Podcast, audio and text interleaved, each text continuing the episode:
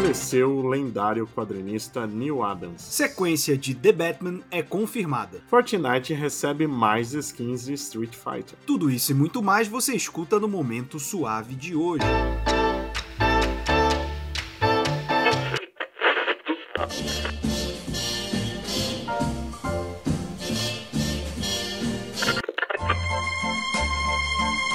Você está ouvindo ao Momento Suave, aqui no LibPlay.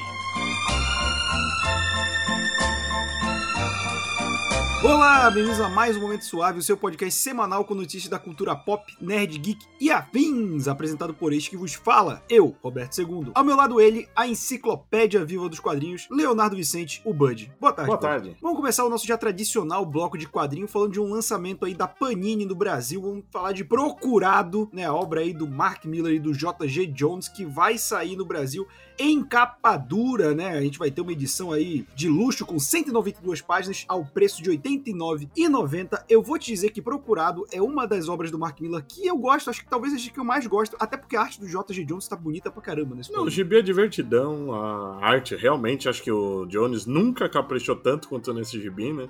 Tudo que veio depois eu acho inferior, não ruim, mas inferior. E que eu me lembro, acho que nunca tinha saído pela Panini, né? Só tinha saído pela Mitos, né? Cara, se saiu pela Panini, foi tipo logo que ela comprou esse direito. Só que deve ter muito tempo. É. Porque eu, eu ainda tenho aqui as edições da Mitos, porque eu acho que a primeira edição da Panini, a capa cartonada, eu preferi ficar com as mensagens da, da Mitos, eu não lembro agora, mas eu acho que já saiu sim. É, eu não, eu não tenho certeza, né? Que quando saiu pela Mitos foi minissérie, quando ainda era da Top Call, né? Talvez, na verdade, eu esteja confundindo com a Mitos ter lançado uma versão encadernada depois. Eu acho que aconteceu isso. É, saiu encadernado pela própria Pela Mitos própria em 2012. Aí, ó. 10 anos. Meros 10 anos atrás. É, tanto que a, a capa do encadernado é do Silvestre. Eu tinha esquecido dessas capas alternativas. Sim, a do capa do Silvestre é bem bonita, inclusive. Legal, esse visual do, do procurado que ele quase não usa, que é com a máscara coberta, legal. E passando pra outro lançamento, dessa vez do Pipoque Nankin, vamos ter mais uma versão de Conan no Brasil, dessa vez a versão francesa Le da Conan. editora Glenar, porque Le Conan. Eu gostei do, do, do título em francês Le Roi du Ribot. Que nome bonito, né? Mas é porque na Europa o Conan já caiu em domínio público, né? Então lá é de quem quiser. Ah, já tem, tem como espanhol, italiano, todo lugar tem, eles só não podem usar o visual igual que a Marvel usa, né? Pode reparar que normalmente Sim. as capas não mostram o Conan nitidamente. Não, e aí também tá mais, tipo, ou tá com moicanos, né? Eles tentam botar outros elementos ali. Mas, cara, caiu em domínio público já era, pai. Não tem essa. Ainda que eles ainda estão só adaptando os contos, não estão criando história nova, né? Quando começar a criar história nova, vai virar zona. Ah, isso é verdade. Mas mais uma versão de Conan aí, né? A gente tem os clássicos do Conan saindo pela Panini, a gente tem a versão do Kurt Busiek saindo pela Mitos, agora a gente tem a versão francesa saindo pela Pocknankin. Pocknankin já publicou os livros do, do Robert E. Howard também. É muita coisa de Conan, cara. É, Haja tem Ciméria. que lembrar que o Calari é fãzão do Conan, né? Eu lembro que eu conheci ele numa cabine, na cabine do Conan do Momoa, que na época tava Coitado. saindo um- uma coletânea dos contos e acho que ele tinha feito a tradução ou pelo menos a adaptação deles. E agora, passando para um selo independente com um grande nome, nosso querido Frank Miller anunciou a Frank Miller Presents, que é a companhia de quadrinhos independentes dele, que vai ser chefiada por ele, ele é o editor-chefe, junto com o Dan Didio, que é ex-editor da DC Comics, só que o Didio vai ser o publisher, né? É o segundo ali do cargo de comando. E a ideia é publicar quatro títulos por ano e com obras com novos artistas e continuações de obras dele, né? Tipo Sin City, Ronin. E eu fico um pouco preocupado porque Ronin não precisa de continuação, né? É, não precisa, aí, Frank Miller. Eu Para acho que o Frank Miller ele não, não precisava mais trabalhar, porque ele não faz nada bom também, mas ele vai continuar a fazer o quê? E é engraçado que ele, ele tá fazendo um Sin City que não tava anunciado, né? Porque faz anos que ele prometeu um Sin City nos anos 40. Nunca saiu e agora ele vai fazer um Sin City que é um western. mas o, Ro- o Ronin eu realmente- acho que é um estilo que ele. É um estilo que ele não costuma fazer, né? Western. Eu não lembro assim de coisa muito western do, do Miller. Acho que eu não vi nada nunca de western do Miller, mas é um negócio que quando ele sabia desenhar, eu acho que combinava com o traço dele. E já tem mais dois outros É, títulos né, anunciados, o Pandora e o Ancient Enemies, que agora há pouco saiu o Ancient Enemies uns detalhes, é uma ficção científica escrita pelo Didio e desenhada pelo nosso amigo Danilo Beruti. Olha aí. O bom vai ser essas coisas, eu acho, mais, do que ler o Miller, né? Porque até o Didio, eu não gosto dele como editor por muitas decisões, por outras eu até gosto, mas ele escreveu muito pouco, mas eu lembro de um negócio dele que eu gostava muito, que era os Homens Metálicos lá no Wesley Comics. Eu acho que, que vai ser muito frutífero, né? até porque, cara, se você leu o quadrinho na década de 80, é, você é fã do Frank Miller, então tem toda uma geração que tá disposta a trabalhar com o cara, sabe? Acho que vai ser muito legal. Não, o pessoal vai só pelo lado fanboy vai querer trabalhar com ele. Pô, claro. E agora passando para encerrar nosso bloco de quadrinho com uma notícia horrível, né? Acho que aquela notícia que ninguém gosta de dar, mas o Neil Adams, uma lenda absoluta dos quadrinhos, grande artista, faleceu no dia 28 de agosto, aos 80 anos, né? A esposa dele divulgou. A causa da morte foram complicações causadas pela sepse, que é uma condição criada quando o sistema imunológico combate infecções, mas acaba atacando os próprios órgãos da pessoa. É, é, é, foi do nada, eu acho que todo mundo foi tomado de surpresa. Ele era um cara que tava bem, teve aqui na última CSP presencial que a gente ele teve. Ele nem aparentava a idade de que tinha. Né? Exato, e ele sempre foi muito vocal, sempre deu muitas entrevistas, né? Não era um cara recluso. E o legado que ele deixa, cara, se mistura com a história dos próprios quadrinhos americanos. É um cara que revolucionou o Batman, né? Criou o Morcego Humano, o Atalia al Ghul, o Ra's al Ghul. Ele é responsável por desenhar a fase mais icônica do Arqueiro Verde, do Lanterna Verde, que é quando eles deixam de lado os bandidos, os vilões para combater o, o, mal que há no coração do país. Para mim é um dos meus bichos favoritos até hoje, facilmente. E o legado que ele deixa para o gibi é gigantesco o que ele fez pela indústria, ele lutou muito também por vários artistas, é, é, é, importantíssimo e é triste, mas eu espero que ele tenha ido em paz e a importância que ele fez para essa indústria vai ficar para sempre. E eu tenho certeza que nos próximos meses a gente vai ver muita homenagem, porque ele era um cara muito querido também, não era só importante, né, pessoal. E outra, ele ainda era ativo, né, ele ainda produzia. Acabou, eu nem lembro se chegou a ser concluída, mas ele tava fazendo uma minissérie do quarteto com Mark Wade, né, ele não, ele não é um cara que ficou parado, no máximo ele reduziu o ritmo da produção, né? Demorava um pouco entre coisa e outra, mas todo ano tinha alguma novidade com ele.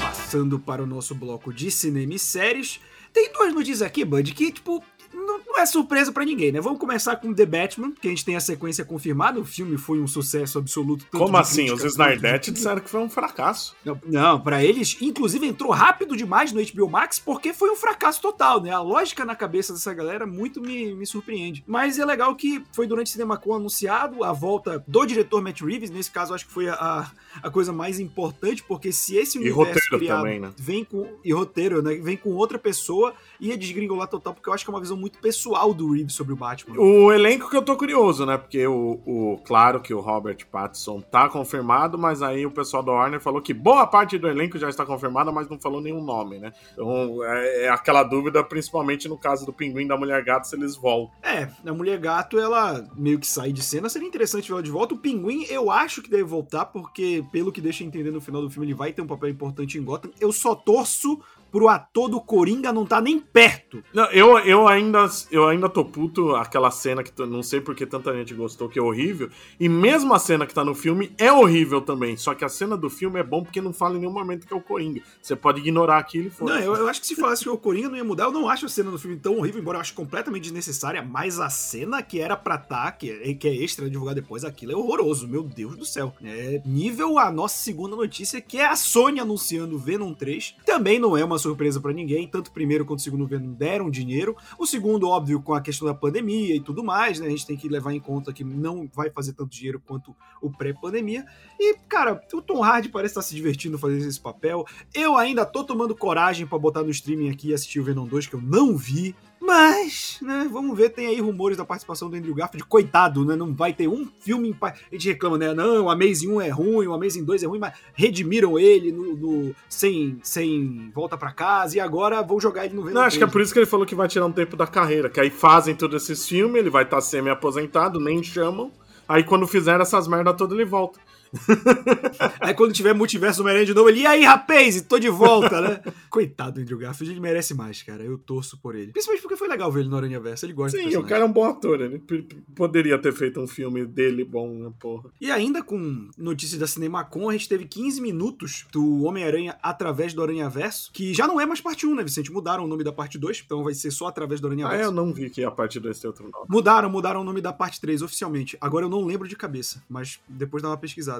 E a gente teve o, a revelação de que a gente vai ter a Mulher-Aranha Jessica Drew, mas uma novidade em cima disso é que ela vai estar grávida, né? Então, a gente teve esses 15 minutos divulgados. Aliás, eu acho um tiro no pé danado, porque já vazou todos esses 15 minutos do Aranha Verso e os 15 minutos de Doutor Estranho. Né? Mas tudo bem. E, porra, Aranha Verso ainda vai sair só no que vem. É, essa é foda, né? Mas ah, um ano. Dá pra ter dado uma segurada aí, né? Um ano, meu Deus, é muito tempo, né? É, porque Doutor Estranho é semana que vem, pô. Uhum. Não, e, e também na mesma cena, né? Porque ela tá junto da Green do 2099 enfrentando uma versão do Abutre, né? Que ninguém descreveu exatamente qual versão é. Gostaria muito que fosse o Abutre 2099, que eu gostava dele. Cara, mas eu vou dizer que mesmo se fosse o clássico, o Abutre é um personagem que deve ficar legal numa animação com o visual dele. Sim, um velho carcomido, pô, sempre fica legal. Sim. Não, ainda mais no, no, estilo de animação do Aranha Verso, que é bem fluido, fazer ele voando, cena de perseguição com os aranhas, deve ficar legal pra caramba. E fechando nosso bloco de cinema e séries, o Homem Pipa está pronto para voar, Vicente, porque ele recebeu o sinal verde da HBO Max num derivado, né, um spin-off da animação da Arlequina, onde ele é um coadjuvante que rouba a cena. Cara, é, é incrível como Homem-Pipa, por causa de uma piada do Tom King, né, ele usou de brincadeira e preencheu os Hell Yeah, porque tinha que, que ter, preencher o espaço dos balões, e no fim ele, daí ele virou popular, né. É maravilhoso. É, muito bom, né? É maravilhoso. E ele na série é muito bom, essa série nova, eu tô esperando muito, porque ela usa um monte de elementos soltos da DC que eu gosto. Primeiro que o nome provisório é, é Nunans, né, que é o bar que já tá na série da Arlequina, que é o bar dos vilões, e que nos gibis era o bar que o Hitman frequentava no gibi do, do Garfienes. E aqui ele vai, ele levou um pé na bunda da Era Venenosa, ele vai ter uma nova namorada que é a Patinadora Dourada, outra vilã de, de Z, né, uma vilã do Flash. É maravilhoso o jeito que eles estão usando só as, as coisas obscuras da DC nisso. indo pro nosso bloco de games, um novo jogo de Star Wars foi anunciado.